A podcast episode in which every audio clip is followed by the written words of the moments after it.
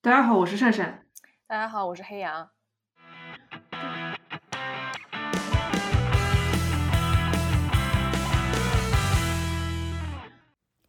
感谢 Patty，某位不愿透露姓名的美女，WKJ 和三位选择匿名的激扬之友给予我们播客的发电支持。大家好，我们这一期节目是在五月二十一日录制的。嗯，相信发出的时候也已经是骄傲月的一期节目了，所以可以把它视作是骄傲月有望能够达成半月更的这个更新期一吧。事先说明的是，我们这期节目可能涉及到一些呃更适合成年听众收听的内容，所以提前要跟大家打声招呼。那么我们这一期。主要是想围绕呃拉拉在整个 BDSM 社群的个人的经历为主，然后做一些相关的科普，特别是去污名化的科普。我们也很荣幸的请到了之前跟我们录过节目的明明和他的女友露露。那么先请明明和露露做一个自我介绍。Hello，大家好，我是明明。就是我是一个普通的基佬，和女朋友在一起有一年多啦，嗯，那就让她介绍一下她吧。呃，我是撸，然后玩 BDSM 大概已经有十年多了，今天很高兴来跟大家一起聊天。BDSM 是怎么样一个概念？我们可以让撸和明明一起来给我们简单的介绍一下吗？呃，当然。我可以简单的说一下我对 BDSM 的概念的理解，就是它对于我来说是满足欲望的游戏，然后算是我最大的爱好，也是生活中不可或缺的调剂。那我觉得在这其中，就是一定要以安全为原则，尊重双方的需要，互相信任，不双标，然后才能更好的玩这个 BDSM。我和露露的理解是差不多的，正是因为这样，所以，呃，我们才能就是成为很好的 partner。那现在两位是相当于是在这个社群里面怎么说资深玩家？那在你们现在对这个社群的理解，对 BDSM 的理解，跟你们刚刚接触到或者是没有真正进入到这个社群之间有差别吗？呃，在你们接触到之前，对他这个概念的理解是怎么样子的？就比如说，我跟黑羊不应该妄自揣测黑羊，我应该说我自己，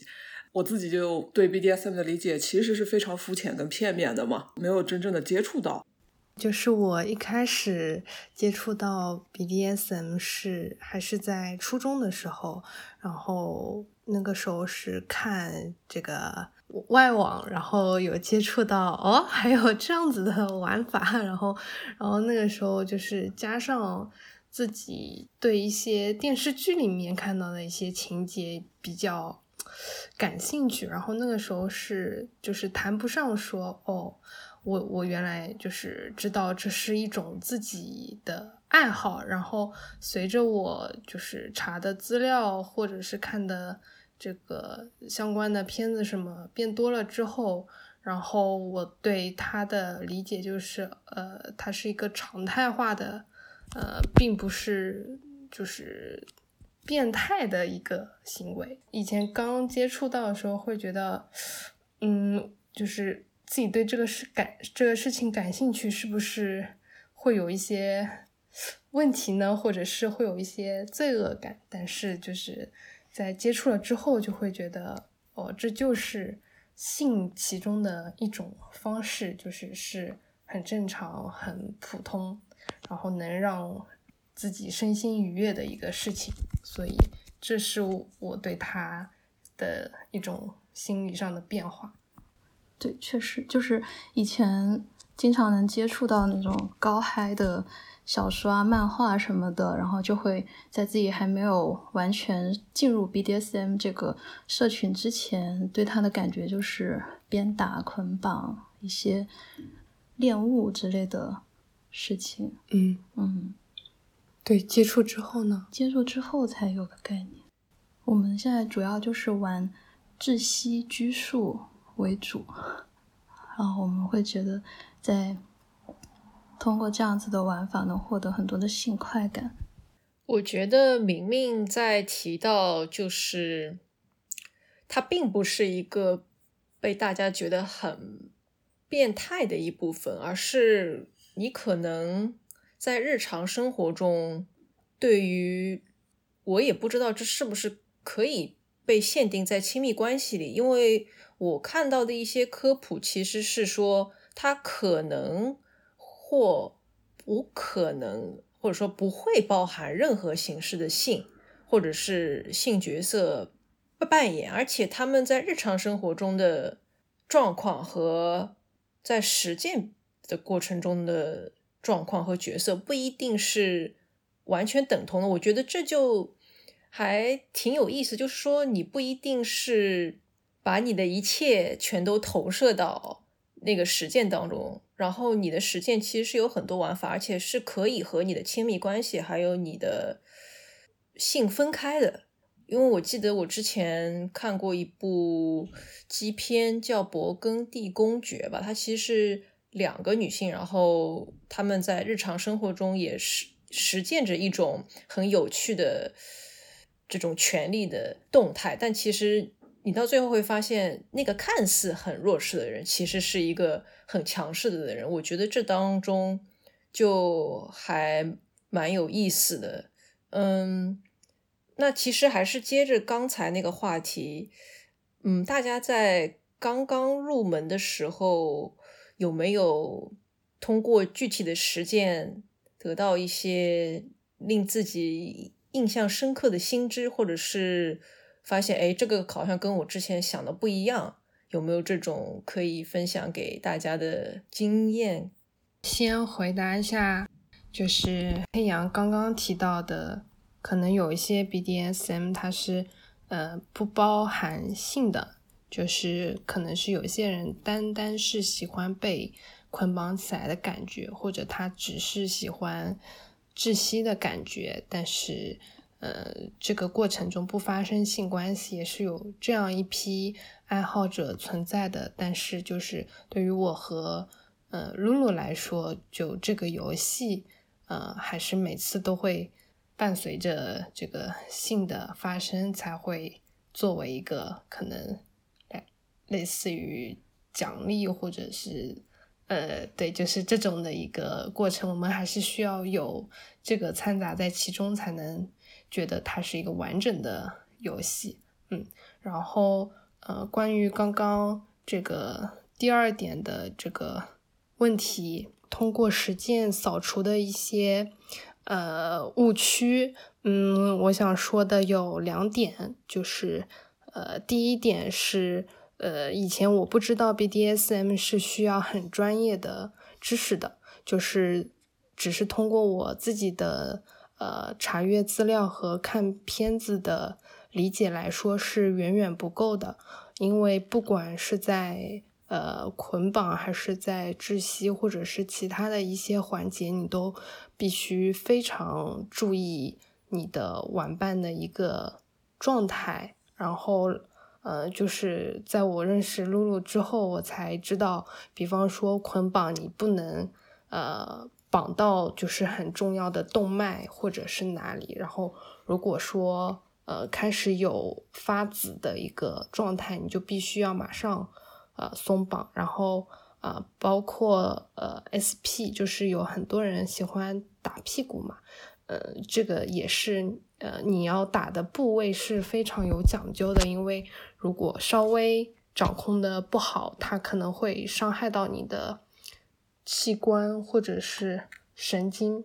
嗯，更加不用说就是窒息这种玩法了，呃，所以呃，就是我觉得在这个方面，就是如果不管是初尝试还是后面的呃更加的多的一些玩法，都必须要呃和自己的玩伴一步一步来探索。呃，来去完成这个事情，而不是凭自己的理论知识和一些片面的了解就去对另外一个人去做这件事情，这是很不负责任的一个表现。呃，还有第二点就是，呃，有一个误区就是说，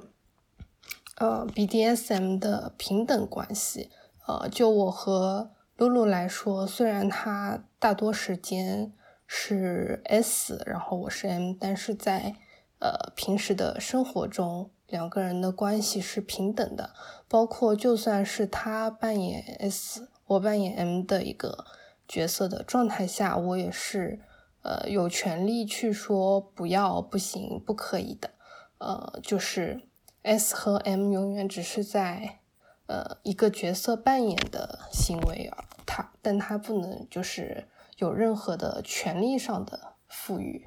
嗯，我我想说的是这两点，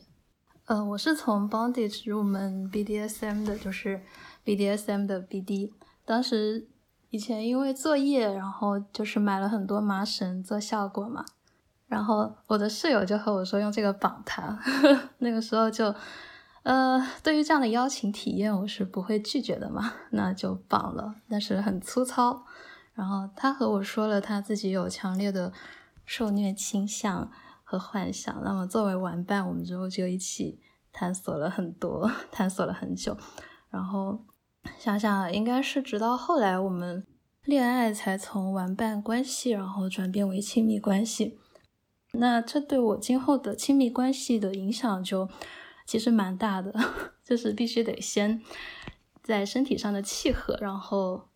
也是像跟明明这样子，我们是从呃先从身体上的契合，然后一直磨合磨到后面，我们才决定说。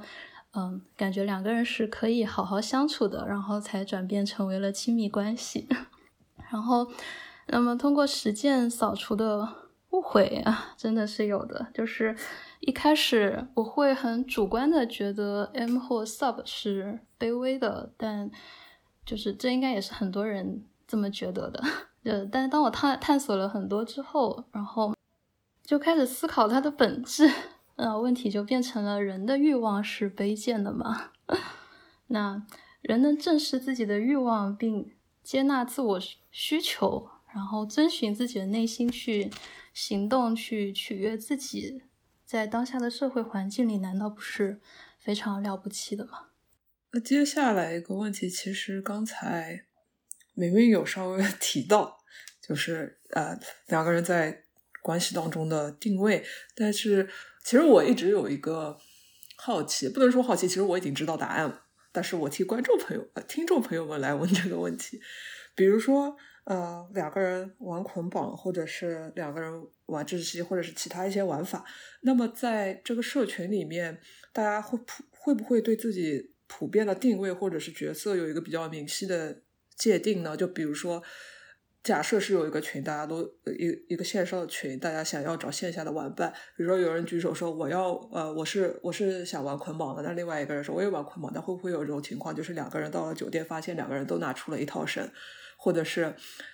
两个人都躺到了床上，那这个可不可以展开讲讲？嗯，就是刚刚有提到，就大多数情况下，呃，露露是作为 S，然后我是作为 M 嘛，但是也是会有情况是我是作为 S，然后他是作为 M，呃，然后我们两个的这个属性也是比较偏向 Switch 的，只是说，啊，只是说这个程度的不同，嗯，然后。关于社群里面，大家，嗯，大家按照玩法来，呃，找找寻同伴，我觉得是稍微少一些吧。就是大家，就是你可就我打个比方，就比方说你进了一个群，大家可能还是以 S 或者 M 作为标签，就是这是第一印象嘛。然后你可能只有在深度的聊了之后。然后可能才知道哦，我也喜欢，我是喜欢被绑的，然后我是喜欢捆人捆人的，这样子之后了才会更加进一步的，比方说面基啊或者之类的。就刚刚善善提到的，就是可能 只是聊到说我都喜欢捆绑，然后见面了才知道两个人都是偏就是 S 的那一方，这个情况应该会比较少一些。哦，我觉我 我觉得明明还是加的群太少了，就是其实，在 BDSM 的群里吧，就是大家其实会把 Rubber 啊，然后 Kigurumi、Furry 之类的就是标签会定的很死的，就是大家会标注自己的标签，其实，但但是看不同的群吧。那呃，作为我自己，作为我自己，作为拉拉。就就是只能接受女性嘛，然后我恋物 rubber kigurumi furry，然后拘禁捆绑，我们喜欢狂野激进一点的玩法。就我很擅长捆绑，很擅长玩鞭子，然后喜欢穿刺穿孔。这个不行，对，明明不行。但真要定位的话，应该算是一名服务者，也是一名需要接他人满足自己一点被。仰视需要的人，就我不否认，我很喜欢在 SM 活动里将他人物化，或者是嗯被崇拜的感觉，就是那种我喜欢听明明说哦，你让我很爽，你很会，谢谢你，我爱你的那种感觉。对，我觉得就是不管是 S 或者是 M，就是追追求的都是嗯。被需要，然后被人满足的这个欲望，嗯，哎，既然说到了这里，然后我们也的确在做这个播客之前，善善是做了一下我给他发过的那个测试链接，然后我呢是本来想重新做的，但是呢，最后还是掏出了成年的这个测试结果。我觉得我我们可以作为这这方面的。局外人，然后来讲一讲，然后听听这个局内人会怎么分析我们非常香草的这个口味啊。然后我的这张图呢，我也不知道我该说什么，就是 switch 这个特质竟然是百分之九十九，然后这个 primal 我其实不太确定，我有理解它的意思，就可能是跟一些狩猎。这这方面相关的，然后第三点就是香草，香草我也有百分之六十一，然后终于有了一个 dominant 呢，其实也不高，就是百分之六十，然后跟那个 prey 相对的是 hunter，所以如果这样理解的话，嗯，就是 switch，呃，prey 香草 dominant hunter 的顺序，我觉得。假如是这样的话，好像我跟那个 primal 这个类别绑的挺死的。就是如果玩的话，可能就在这个类别里面换来换去。但是可能总体来说，还是一个非常香草的人。嗯，两位会就觉得我这个分析比较偏近于我这个到时候实践的这个实际情况吗？你和谁实践呀？嗯，和不一样的人实践出不同的结果嘛？啊，让我感觉他的这个测试出来的结果就是，就是相对于做 M 和 Sub，他会更倾向于就是可能自信心方面的问题，然后啊不是问题，自信心方面的情况里，就是应该会更多处于 Dominate 的这个状态。我觉得他还是更 Switch 在偏向。支配者一点的，嗯，这个角色，玩的话，我感觉他会喜欢，就是尝试遛遛狗啊，然后尝试打打他的小屁股，这样子，嗯，但就不会不会太过，然后他会很在乎对方的情绪和反馈，嗯。这样蛮好的，就是很温柔，很适合做玩玩伴的一个人，而且角色也可以变换的比较，就是可以为了对方变换，不会有那种绝对的、过于绝对的控制权或者是支配需要。嗯，蛮好的，很棒。谢谢谢谢。那我们把这个聚光灯转向善善。刚才是露露啊提到，呃，黑羊它或许可以适合遛狗。如果是我理解的那种吗？就是要到公众场合，还是说有分开不同的那个？就是公众场合是一个就是一个完全不同的 level。你在私密的场合也可以。当然，我们比较推荐还是私密的场合啊，去外面 就是有点影响公德了。就是毕竟路人是无辜的嘛。然后我们一般就是在家里玩，然后因为现在的私密性实在隐私度实在太低了，然后这种就是我们个人理解，就是觉得这还是属于私密的游戏，只是两个人爽一下就好了。那或者三四五六七八个哈。原来如此，原来如此。你看，我就是属于被那种社交网络荼毒的，就经常会有那种什么奇收到奇怪的同城消息。就是当我还在国内的时候，呃，我是说在社交网络上那种什么同城热点，就说又又有人来出任务了什么之类的。下面再请两位帮忙分析分析我的测试结果。我的测试结果呢，其实呃，黑羊它有一个百分之九十九。的一个类别，那就很高。但是我最高的类别也只有百分之七十四，是 H player。然后他，我看了一下他的解释，就是说 H player 是喜欢装作跟自己年龄差比较大的，就比如说我现在 三十 岁的一个人，我喜欢装作年纪特别小或者是特别老的人。呃，他是这样一个定位啊。然后第二个 switch，那就是跟刚才黑羊是一样的，就是说我会在不同的类别之间转换。那第三是 vanilla，vanilla 就是平平淡淡，平平淡淡就是真啊。然后排名第四是 primal hunter，呃，第五是 dominant，大概是前五名是这样一个情况。啊，我觉得 vanilla 跟 switch 非常的。就是这个结果跟我的预期真的是非常的接近。至于第一个呢，啊，我我我被要求不能展开讲讲，我来忍不住插一下，这个不能展开讲讲是，呃，我们两位资深人士也不能跟我们解释这个到底是什么意思的那种，不能展开讲讲还是什么？哦，呃，他们可以展开讲讲，我不能展开讲讲我的情况。哦，那么就有请两位跟我们科普一下。呃，善善比较高的那个 H player 到底是指什么？哎，我其实觉得善善在 dominant 下面那那一个还是比较精彩的，因为这个好像很少在就是女女关系里面看到，但是大家都对这个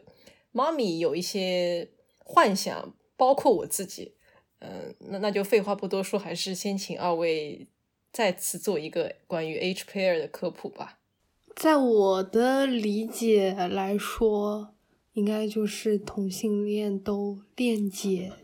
就是最好的解释吧。然后，然后我和露露是我们两个年纪是相差不多的，但是就是我我看他的外表呢，就是。我就是被他这种长得像阿姨的这张 脸给 吸引的，然后，但是实际年龄呢，我比他会稍微大一点点，然后，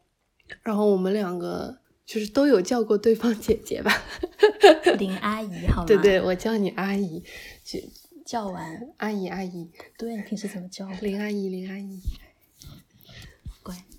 对，反正我我自己是蛮喜欢。呃，就是对方比我大的这个设定的，就算他不比我大，我也会 想象的他比我更成熟一些。哦，我看这个这个表格有妈咪，然后有这个感觉就是就是老母亲角色，然后再加上一点驯服者的形象。还感觉也蛮适合他的这个，我不我不知道善善他说的不能展开说，是就是善善是年年纪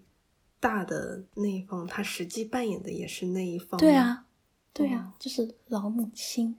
我我一直觉得就是在游戏当中，大家会去扮演就是就是反差的那一方。嗯，我我我以为是这样的，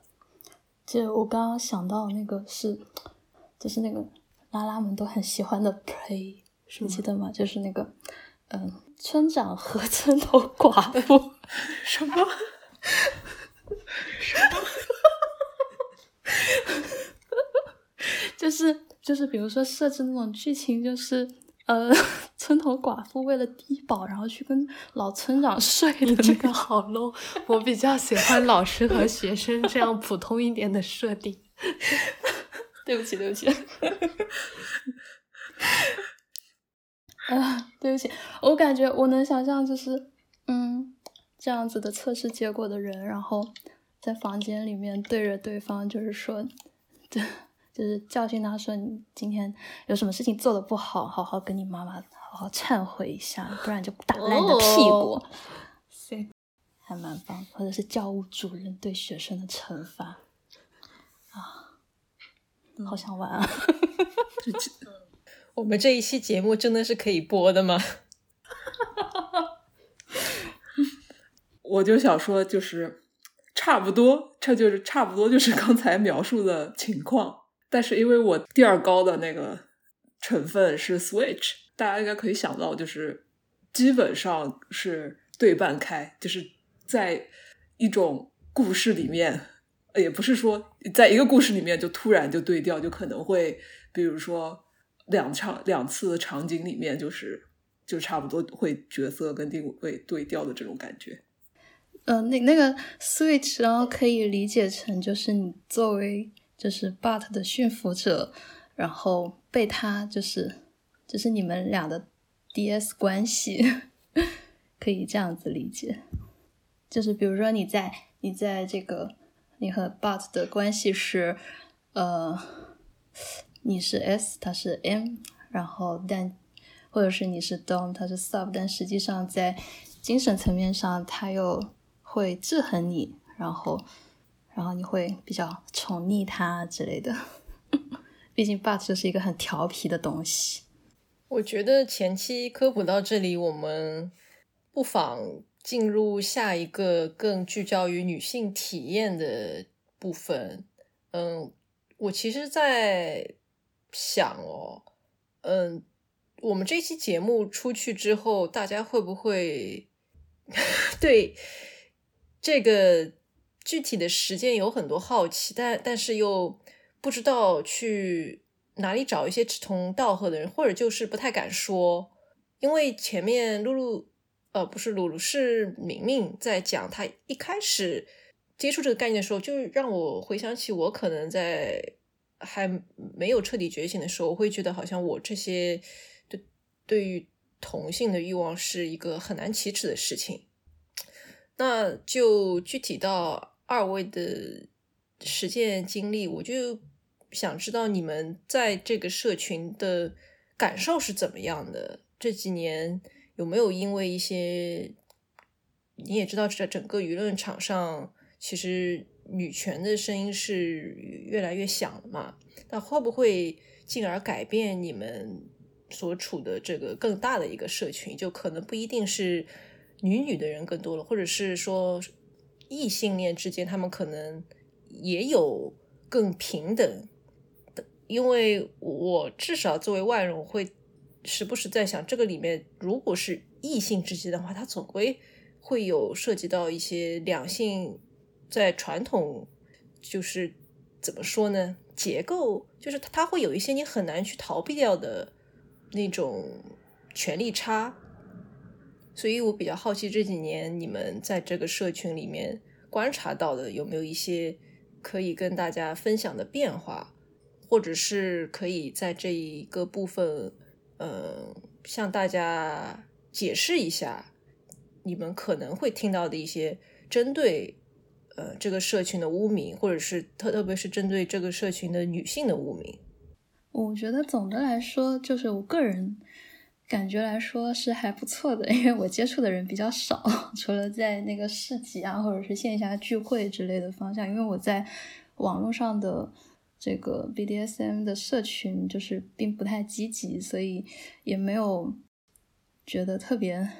不好过或怎么样，然后但是时不时的还是会在线下活动啊，或者是跟男性之间的接触，就是会感到被冒犯，因为就是男性在他的思维体系里，他其实没有觉得在冒犯你，反而是觉得自己很有礼貌来过来询问你说啊，部分男性。呀，呃，就是我知道你喜欢女的，哎，但是我还是我我是不是可以加入你们，就是或者是有的女的。就有的女性就是知道我们是拉拉之后，会想说跟我们一起玩，然后但是之后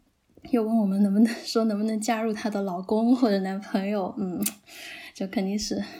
当个家具也不行哈。我们只喜欢，我们只欢迎女性加入我们的玩伴队伍。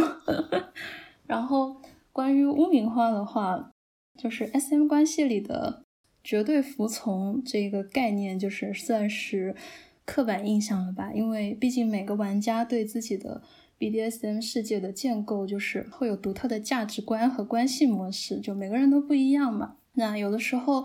S 对 M 绝对服从的要求，就会是为了游戏体验；有的则更像是因为他怕掌控不了对方，所以要将个人的需求凌驾在对方之上。通过打压的方式贬低他们的价值，然后抬高自我，获得精神优越的这种感觉。那网络上经常能看到说，就我们刚刚提的那个主人的任务 这样的说法，或许也可以带入到这样的解释里去吧。就是正是因为人们对这种群体存在的刻板印象，所以才会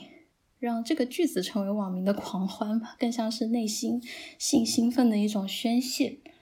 其实单说 S 和 M 的关系就是非常脆弱，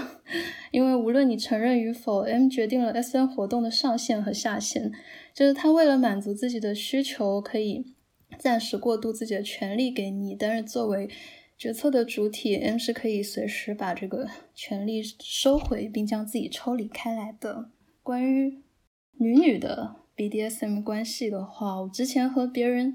和别的女性主义者聊天的时候，对方就会评论说，就是对方会把女女的 BDSM 关系很简单的分成两个群体，就是 S 和 M，并且对立起来，就会觉得 S 站在一种女人的，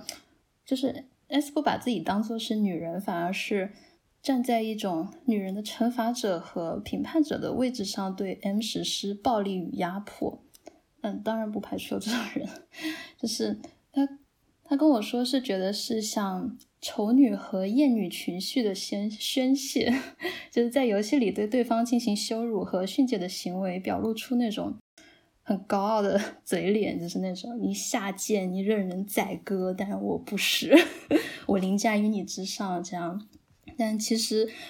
呃，我们良好的女女的 BDSM 关系，嗯，就跟良好的恋爱模式是一致的，相互实现。然后相互满足欲望和性幻想，就我们将游戏和现实会简单的区分开来，然后没有 PUA，没有强权和压迫，只有爱和尊重，还有理解、信任。好，在玩的时候可以无所顾忌的撒娇、发骚、犯贱，是可以说的吗？啊，是可以说的吗？就是你刚刚提到的，就是可能是会有一部分女性，她其实，在生活中并不是呃双性恋或者是同性，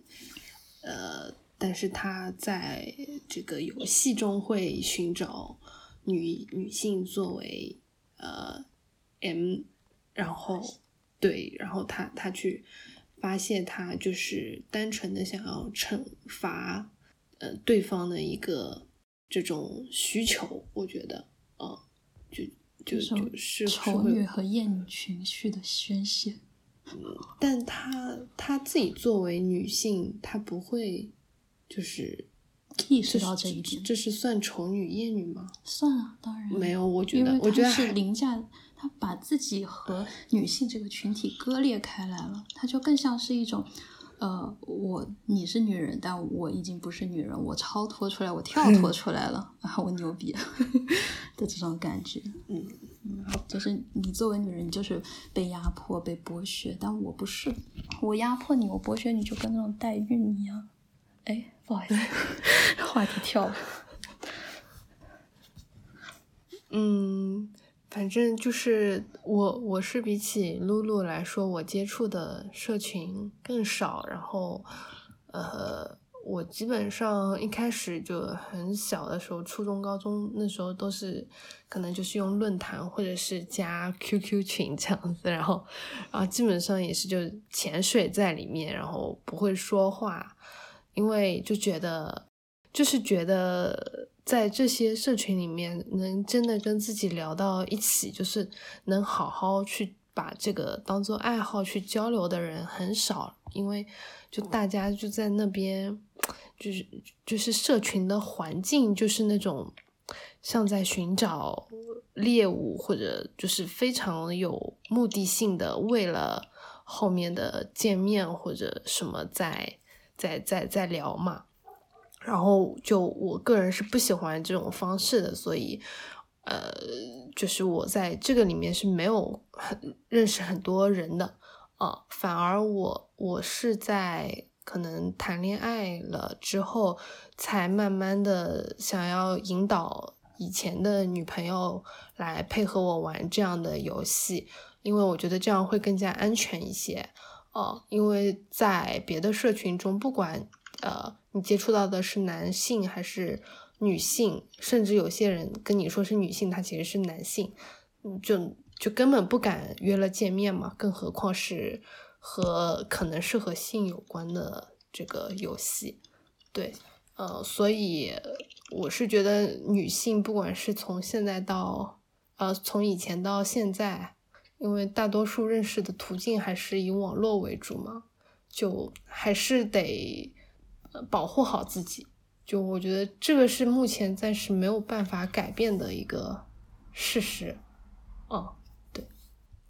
然后我想，呃，就是去除的污名，就是很多人会把呃 BDSM 和一些血腥和暴力的呃画面联系在一起。但呃，你如果是真正的玩家，就是是就是所有的。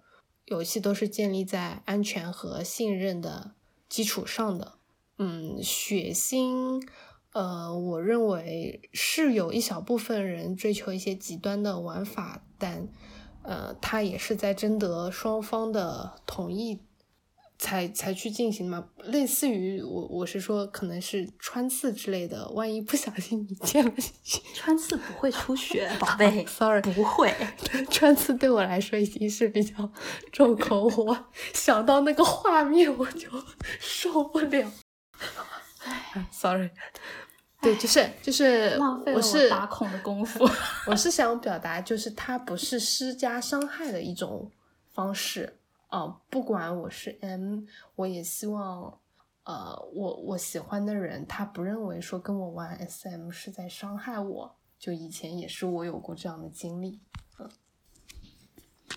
啊，顺便歪个题，我之前看到明明电脑里面有三个 T 的黄片，不行，这太厉害了，剪 掉的。就是他虽然没有什么实战经验，在认识我之前，但是他的黄片真的很多，我惊呆了，我好爱。我有在想，就是因为前面已经谈到了，我觉得挺点题的污名，因为我觉得我们这一期其实还是想讲一个比较少讲的，就是女性和性的关系，或者是说女性和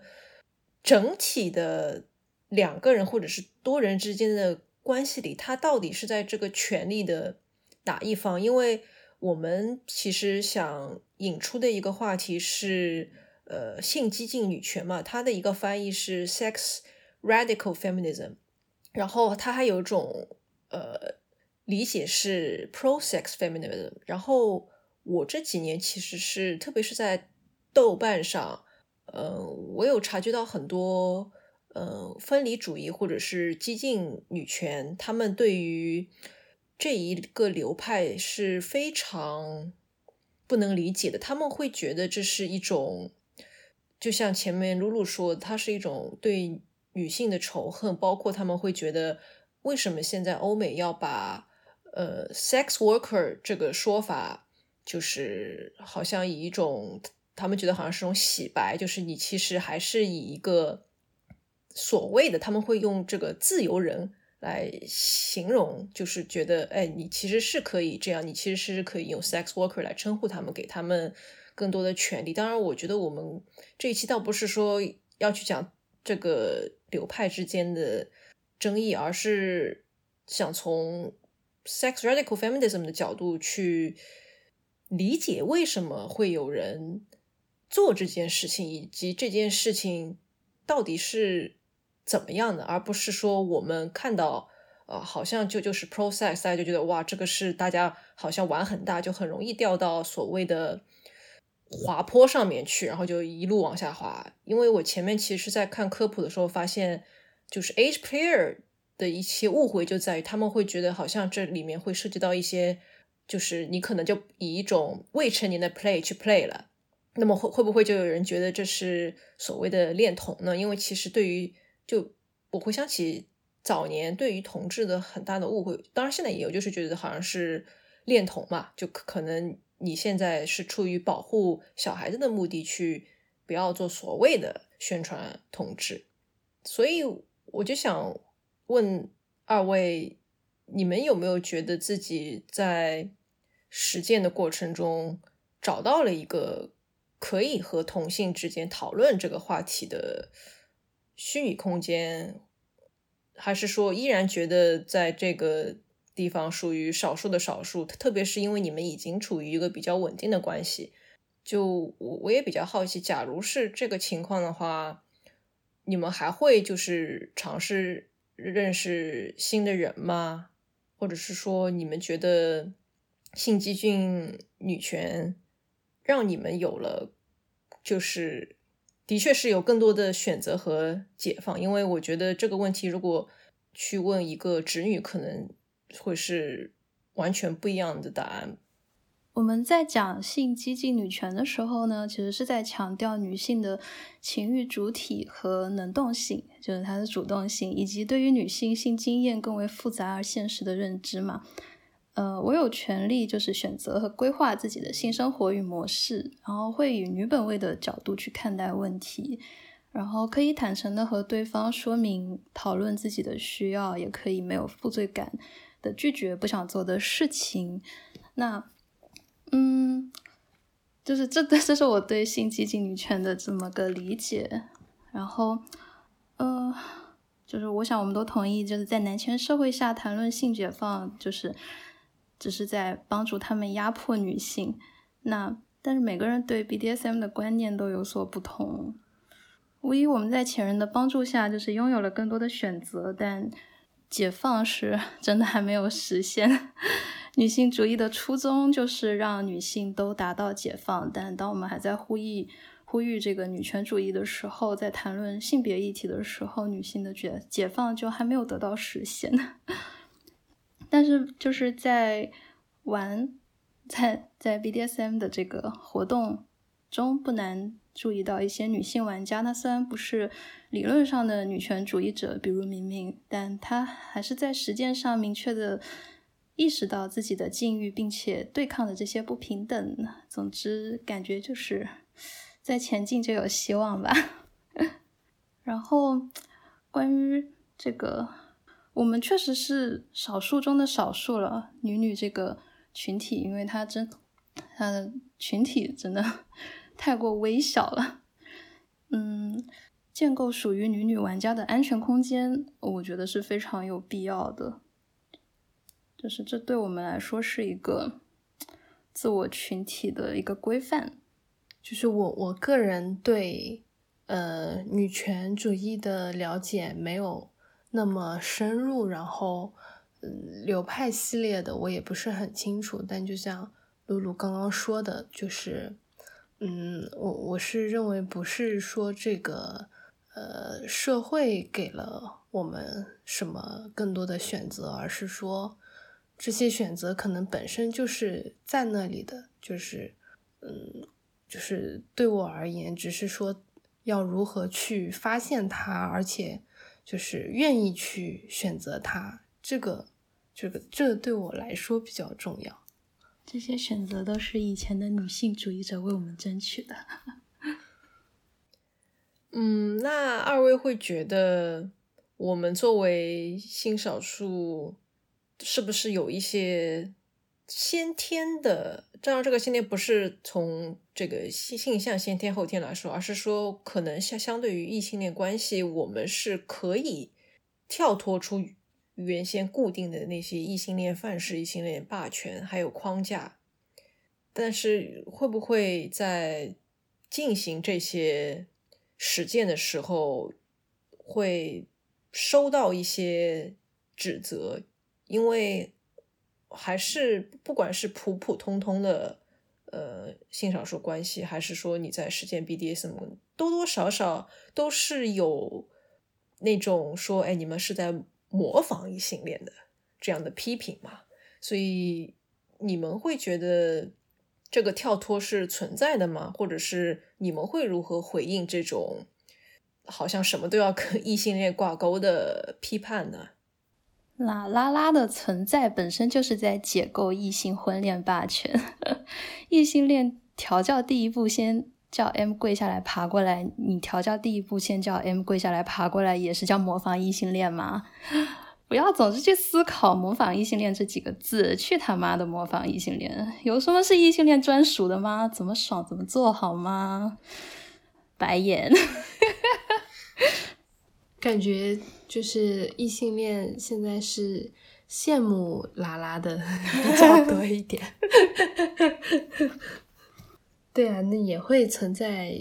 异性恋模仿同性恋的行为，如果要这样说的话，模仿我们亲亲，模仿我们高潮。如果说插入式是在模仿异性恋，那指交是不是在模仿同性恋呢？嗯，而且插入式、纳入式，我觉得就是在女权主义的解释里面，就是。是生育行为，它其实也不是能让女性获得高潮的一个行为，它只是满足男性的，女性也获得不了什么东西，女性还不如阴蒂高潮呢，嗯，对吧？嗯，怎么都比男人搞爽吧，虽然没被搞过。异性恋，模仿异性恋，啊，笑得我今晚睡不着觉了。嗯，这一期节目。的最后呢，我其实是想从两个人的沟通，特别是如何从纯的新手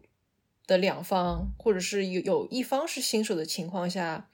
该怎么把 BDSM 的实践引入到关系中。嗯，因为我其实，在前面明明谈到他刚开始的时候，可能不太清楚绳子的绑法啊，还有一些。具体的细节，因为我觉得这些其实你说广义上的呃亲密关系或者是性这些都挺重要的。然后我们在上一期节目，也就是这样番外的时候，也有回答过呃一个关于性爱的问题。我记得很清楚，就是因为他当时说，是不是所有的性都要很激情，然后是不是就必须要去努力的刺痛？就可能大家在。还没有实践的时候，总会去有一些幻想，然后也不知道该怎么跟，也不说也不知道，就是他其实忘记了这个事情是可以在当当时跟对方沟通。那可能因为其中一方是新手，或者两方都是新手，所以它里面的难度系数也就是上去了。那么如果不管是 S 的那一方还是 M 的那一方想在这个关系里面提出，哎，我我们想尝试一些，那么。二位有有没有什么比较有实操性的，或者是当时你们刚开始这段关系的时候，就是用这个方式慢慢循序渐进，然后大家一起呃开始探索的呢？嗯，我们俩之间好像没有太太没有太有探索的这个 这个，因为我的工具很齐全，而且明明来了就走不了了。就是被我玩的都下不了床，熬夜 一直玩到天亮。所以，然后我会很关注他的状态，所以好像基本上没有太多沟通这一类的问题。而且我会之后给他 after care，然后也会很详细的聊我们的感受，然后我们就是这样子慢慢磨合出来的。但其实，就是技术嘛，我是过硬的。然后，但是新手玩法推荐是有的，毕竟我也是这样过来的嘛。就是首先还是要找到自己的性癖，就是刚开始玩就不要有压力，就不要怕自己什么都不会。BDSM 游戏是性癖实现的过程，所以循序渐渐进确实很有必要。就最重要的是确保安全、卫生和体验效果。总之还是要大胆一点。有的人会说一开始就要设置安全词，但是其实安全词是玩家才会使用的。就是你一旦说出安全词，游戏便终止了。所以其实就是在玩家里边，基本不会在游戏中出现这样的词语。比如说我们俩设置的是肉骨茶，但我们基本上不会喊这个词。就对于新手探索阶段就没有使用的必要啊，除非你是想要有仪式感嘛，就一边体验一边反馈是最好的。就是比如说打你一下，你会说啊中了啊轻了，再加点力没吃饭。处于探索阶段，就是第一次不尽兴是很正常的。结束后一定要进行复盘，然后确保提升下一场游戏的体验。然后，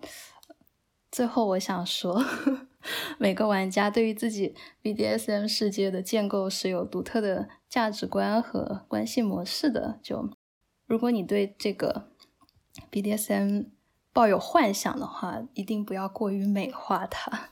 这只是一种为欲望服务的游戏或情绪手段。仔细思考一下，自己是不是真的需要它，还是说你只是被诱导的需要它？如果你决定开始接触这个群体，或是已经接触了这个群体，就请务必确保以自我为主体，不要在 BDSM 的活动里迷失了自己，警惕不健康的交流方式和试图控制你的人。尤其是要让你证明什么的人，嗯嗯，然后呃，我这边就是以自己的经历来说，呃，新手如果是嗯双方都是新手的话，啊，首先要确保呃对方就是是不是有玩玩这个游戏的意愿，就是第一步是首先。确保双方的这个意愿是一致的。如果说你想要引导自己的对象去，呃，配合你来当 S 或者当 M 的话，也需要就是慢慢让他去接受这个概念，而不是一上来可能就去打他、绑绑他啊。就是沟通和交流是。呃，最重要的事情啊，然后如果说可能实践了几次，对方也表示出真的不是很喜欢的这个呃，就是这个意愿的话，就要考虑是不是要继续下去，还是说，嗯，就是这是一个平衡嘛？就对我来说，呃，不接受 BDSM 的人是没有办法跟我。呃，有亲密关系的啊，就这个也是慢慢自己会去找到这个平衡点的啊。然后对于能顺利进行游戏的两个人来说，呃，新手阶段可以，我是觉得某宝的五件套还是 挺好用的，就也也也挺安全，然后也不需要太多的技术。呃，就是可能用一下项圈，然后用眼罩，还有手铐这些简单的工具，呃，它就能就是实现第一步，就比较有情趣吧，我觉得，嗯，然后慢慢的后面就是多找教程，再多摸索，或者是，呃，现在也有很多课程嘛，都是可以有各种方法去了解的。哦，而且很多新手在开始玩的时候都是从打屁股开始，因为他们实在不知道做什么。打屁股这个行为的话，一定要注意，就是节奏一定要有序，然后，然后击打的位置也是一定要打臀部下方，不要打臀部上方的位置，那个地方要神经，可能会给你打到半身不遂。然后 一定不要用数据线当鞭子抽人，肾给你打爆了。对，嗯，网上有很多就是打到不好的，起愣子，对不好的案例，就是大家一定要呃有这个鉴别能力。如果练痛的话，也推荐使用一些，推荐找我。然后我打甩鞭子的手法很好，对，就是如果可以和我们俩一起，如果身边有可以请教的人是是比较好的哦。如果光看的话，就是也会像我以前那样，就是实践的时候可能才发现说，哦，原来我以前了解的有些东西是不对的，就是可能是会造成伤害的啊。我觉得。刚刚才一个很重要的点是，还是要有一个可以问的存在，而不是说，当然现在很多资讯大家都可以上网搜嘛，但还是要有一个像是怎么说呢，也不能说他是一个 coach 或者是 mentor，就是我觉得如果社群里面有一些人可可以是回答问题的，还是更好的。嗯，我我记得我们之前有说到，呃，想。建立一个群嘛？那二位是确定要建一个群吗？就是如果我们节目播出之后，有一些人想来问一些相关的问题，那会不会建立一个就是呃拉拉 exclusive 的群？这样大家也更更更有安全感嘛？而不是说哎突然间一个男男女女都有的群，或者是就很很很容易造成不必要的这种。窥探，我觉得这这这就真的是很要紧的一件事。而且如果真的做的话，我觉得作为管理其实也是蛮辛苦的。就嗯，想问一下有没有这个打算？我们觉得建构一个专属于女女的这个安全空间是非常有必要的。我们也很乐意去经营这个小团体，然后给予大家充分的安全感和一些。就是实践的建议，我们很乐意给大家提供一些实践的建议。然后我们有的时候可能也会搞搞线下的活动什么的，然后可以教教大家捆绑啊、甩鞭子啊，嗯，然后一些基本的好玩的事情。对，就是我觉得比较建议的就是怕。群里会有比较乱的人，或者是性别不符的人嘛，对吧？对，哦，就如果如果说就是一定要是一个纯女性的空间，对，有足够安全感的。好的，那么我们这期节目是五月底录制的嘛？我们在更新这期节目之前呢，应该。两位也可以商量商量，就是这这个群该是怎么一个入入入群规章啊？因为我觉得就是你们审核也是挺辛苦的嘛，就包括你们可能需要一个呃，或者是额外或者是已有的这么一个微信号来加大家。但是还是觉得挺开心的，教月能够以这个话题开头，并且也让大家找到了这么样的一个社群。所以今天也谢谢明明和露露跟我们一起录制这一期节目，也希望下次我自己有了一些尝试，或者是怎么说呢，也向二位持续保持请教吧。好的，欢迎。